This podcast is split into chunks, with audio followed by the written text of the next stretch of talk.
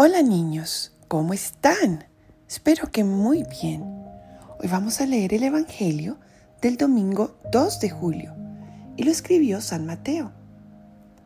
En aquel tiempo Jesús dijo a sus apóstoles, El que ama a su padre o a su madre más que a mí, no es digno de mí. El que ama a su hijo o a su hija más que a mí, no es digno de mí.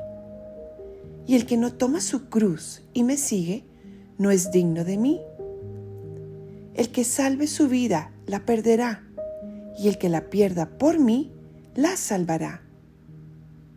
Quien lo recibe a ustedes, me recibe a mí, y quien me recibe a mí, recibe al que me ha enviado.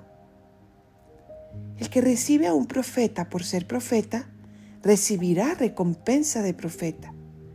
El que recibe a un justo por ser justo, recibirá recompensa de justo.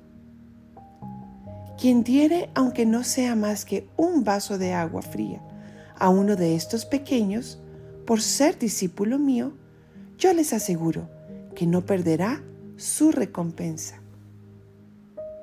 Palabra del Señor. Gloria a ti, Señor Jesús. Ven Espíritu Santo e ilumínanos para entender lo que nos quieres enseñar con este Evangelio.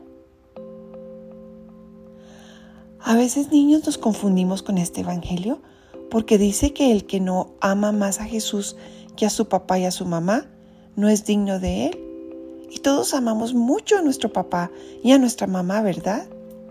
Pero realmente lo que Jesús nos quiere decir es que si estamos muy cerquita a Él lo amamos con todo nuestro corazón, podremos tener más amor para amar a los demás.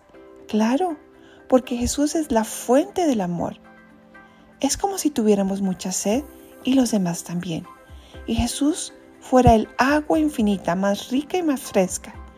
Pues estando cerquita a Él, podríamos tomar del agua de Él, estar muy fresquitos y dárselo a los demás.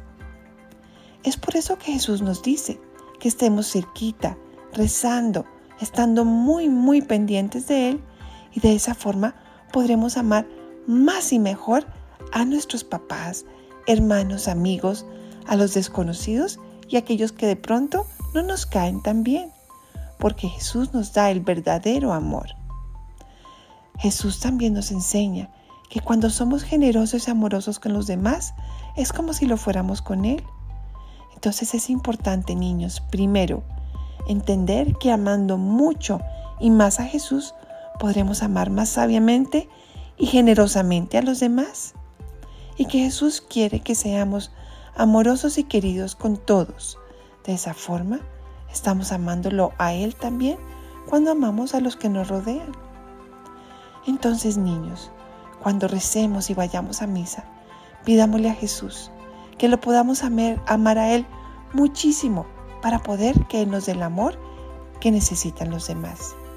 Y también que seamos generosos y amorosos con lo que nos rodean. De esa forma seremos muy felices. Bueno niños, gracias por escuchar.